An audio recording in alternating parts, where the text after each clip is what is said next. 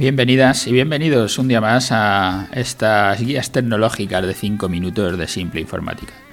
Donde, como todos los días, como siempre os decimos, pues tratamos de contestar, de contestar a preguntas que nos hacen nuestros clientes o nuestros oyentes en 5 minutos, buscando que alguna de estas preguntas o de estos temas que tocamos os sirvan para tener alguna idea, algo que podéis mejorar en vuestro negocio, algo que podíais hacer y que no estáis haciendo. En el capítulo anterior, el, programa 378, hablamos de cómo funcionaba el kit digital y ya os dije que iba a ampliarlo y lo que voy a hacer es tocar ahora en cada uno de los podcasts siguientes que vayamos haciendo cada una de las soluciones digitales.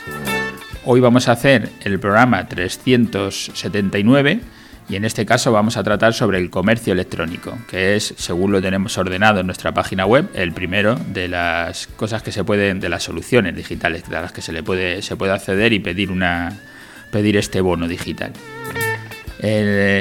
os recomendé en el capítulo pasado que os bajaréis la guía rápida del, del ministerio, que de los fondos del Next Generation, porque se entiende facilito, son tres páginas y se entiende bien y os contaba un poco los pasos de registrarse, de consultar el catálogo de soluciones digitales y, solicitar la ayuda a kit digital. Una vez que te hayan concedido el bono, de ese bono digital, lo que tienes que hacer es acceder al catálogo de agentes digitalizadores, que allí nos encontraréis a nosotros, en ese catálogo de agentes digitalizadores, y así podréis hablar con nosotros, ponerte en contacto con nosotros, en este caso, y suscribir un acuerdo de prestación de soluciones digitales y comenzar el cambio digital. En cuanto a las ya lo conté un poco cuáles son las soluciones, hoy lo que quiero es profundizar un poco en la de comercio electrónico. El comercio electrónico, nosotros en nuestra página web, si vais y pulsáis en Kit Digital, veréis que están todas las, posibles soluciones y una de ellas, la primera, la de comercio electrónico.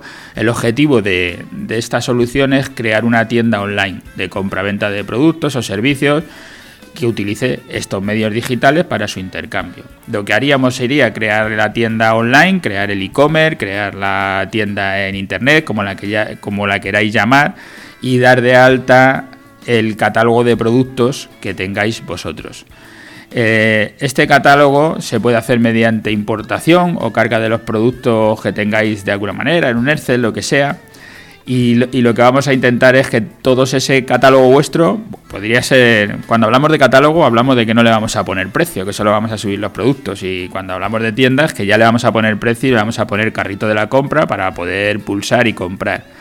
Vamos a resolver también los modos de pago, la configuración e integración de todos estos. Vamos a hacer que eso sea con un diseño responsive.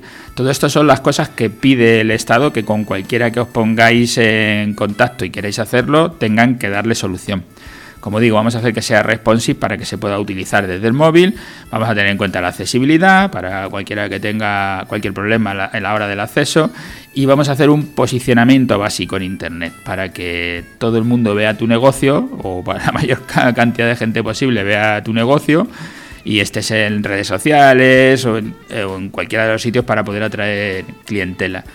Todo esto nosotros lo hacemos desde 1.800 euros y la ayuda es de 2.000, con lo que te sobraría para poder hacerlo. Si quedase aquí el podcast y dijese esto es todo y esto es hacer un comercio electrónico, sería dar una visión muy corta. Yo lo que os digo es, si ya tienes un negocio que está en offline, tú ya tienes una tienda, ya tienes el negocio, ahora el paso que te toca dar es pasarlo a online. Eso lo tienes que hacer, te ayuden o no te ayuden, deberías de hacerlo, es el paso siguiente no son cuatro cosas. Primero vas a tener que hacer esa web. Para hacer la web tienes que tener el alojamiento, tienes que tener un nombre, lo que llamamos el dominio, tienes que elegir un gestor de contenidos, un CMS, tienes que pensar en para qué dispositivos van, tienes que pensar en tu imagen corporativa, en tu branding.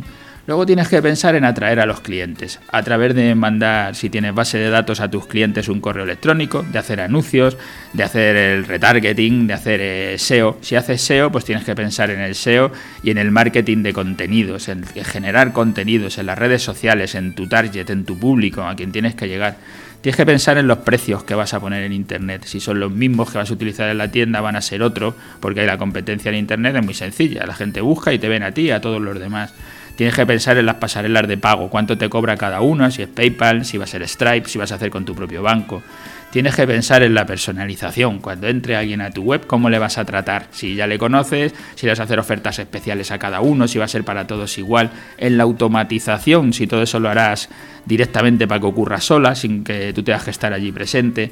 Tienes que pensar en la, analítica web, que todos los datos que te llegan ir analizándolos, a ver si te está funcionando o no te está funcionando.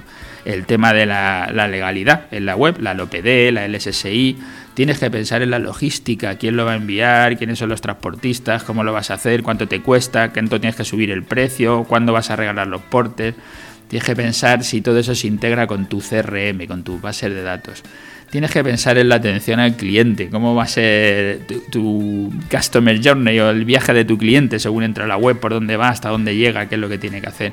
Esos newsletters, si los acabas haciendo para enviar a tu gente, tienes que pensar cuando los sacas, cómo los haces, las redes sociales, influencers, si vas a utilizar, la publicidad online que, hablábamos, e incluso si llega el momento, si quieres vender en un marketplace como Amazon para darte a conocer, o si vas a dar afiliados tú para que alguien venda tus productos un poco por arriba lo que puede ser un e-commerce. Sabéis que no, no quiero dar la impresión de que es sencillo y que con esos 2.000 euros de subvención lo tienes todo hecho.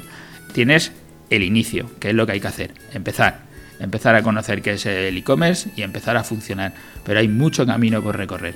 Nosotros de todo esto trabajamos con muchas empresas y voy a ir haciendo podcast hablando de todos y cada uno de estos temas pero los iremos viendo. Ahora de momento lo que quería es que conocierais un poco el Key Digital, el e-commerce o el comercio electrónico.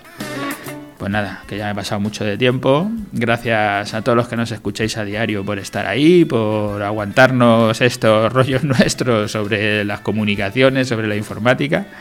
Y ya sabéis, si alguno queréis hablar más largo y tendido sobre estos temas, podéis acceder a nuestras consultorías tecnológica, nuestras consultorías que son de una hora y son gratuitas y podemos hablar de este tema y ver cómo, cómo podemos avanzar. Gracias, gracias por dejarnos vuestras valoraciones donde nos escuchéis, porque eso nos hace llegar más lejos y más gente nos escucha, a más gente podemos ayudar y hasta el martes que viene.